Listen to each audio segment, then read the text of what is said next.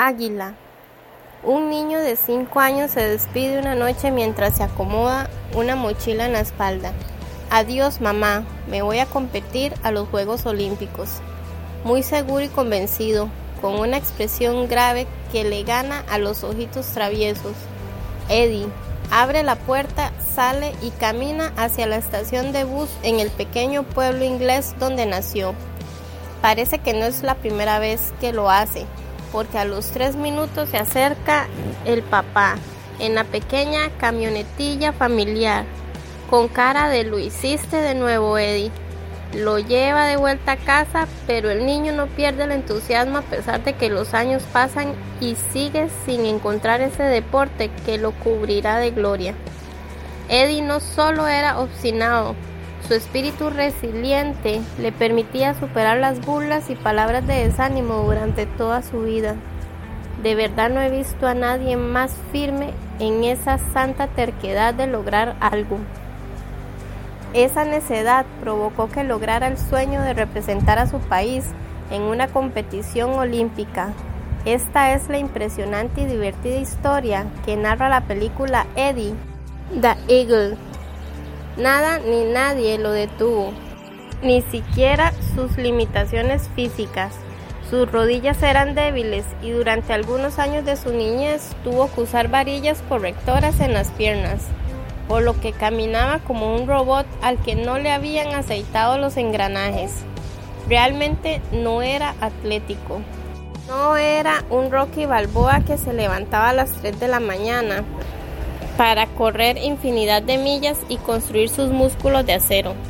Tampoco un Michael Jordan nacido con la altura y habilidad para encestar la pelota. Eddie era miope, con una estatura promedio y una estructura ósea poco adaptada al esfuerzo físico. En verdad, era ilógico que pensara dedicarse a algún deporte olímpico, pero su fe era igual de ilógica, loca y soñadora. En su niñez lo intentó todo, salto alto, carreras con obstáculos, lanzamientos de bala, lanzamientos de garrocha. Nada se le daba bien. Y la caja que su mamá le había dado para coleccionar sus medallas le sirvió para guardar los pares de lentes que rompía. Pero la providencia o la suerte, como quieras verlo, de nuevo jugó a su favor una vez que acompañó a su padre a una construcción, porque era pintor y yesero de profesión. Eddie tuvo una revelación al ver el paisaje blanco salpicado de personas con esquís.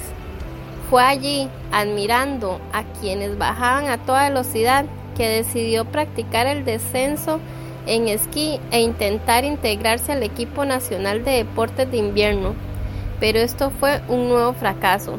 No calificó y una vez más escuchó la sentencia. Nunca serás un deportista olímpico. ¿Eso lo detuvo? Por supuesto que no. Su nueva opción fue el salto con esquí, un deporte extremo que solo el 0.001% de los ingleses practicaba. Y Eddie vio en esa estadística una oportunidad cuando todos veían una limitación y una señal de advertencia. Hizo lo que debe hacer un joven apasionado que tiene fe en algo más que sobrevivir. Buscó a los expertos para imitarlos. Se arriesgó al extremo. Venció todos los obstáculos, incluyendo el milagro de desafiar de frente a la muerte y sobrevivir en su empírico entrenamiento al lanzarse por la pendiente una y otra vez.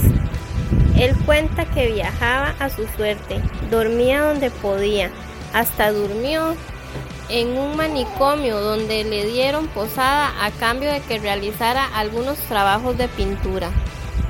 Por supuesto que no tenía dinero para comprar equipo, así que pedía prestadas las botas y otros implementos. Se ponía hasta seis pares de calcetines también prestados, para usar las botas de esquiadores con tallas más grandes. Era tan persistente que no dejó de entrenar ni siquiera cuando estaba recuperándose de alguna lesión. Llegó a saltar con una almohadita ajustada a su cuello que le sostenía su mandíbula dislocada. entre los esquiadores que se dedicaban al salto, se veía como un pingüino en medio de estilizadas garzas. Siguió de esa forma hasta que convenció, o más bien chantajeó al ex deportista Brandon Peary para que lo ayudara a lograr la marca que le permitiera clasificar a las Olimpiadas de Invierno de Calgary 1988. Fue un milagro, pero lo logró. Fue en esas Olimpiadas donde se ganó el sobrenombre de Eagle y el corazón de los aficionados. Por su impresionante desempeño en las rampas, no. Se convirtió en el atleta más famoso y querido de esos Juegos Olímpicos por su carisma, producto de esa fe que le decía, es tu destino, es lógico que logres lo que anhelas.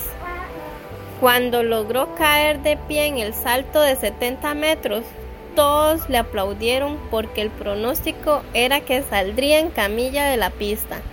Al aterrizar de pie, de inmediato celebró extendiendo los brazos como si volara.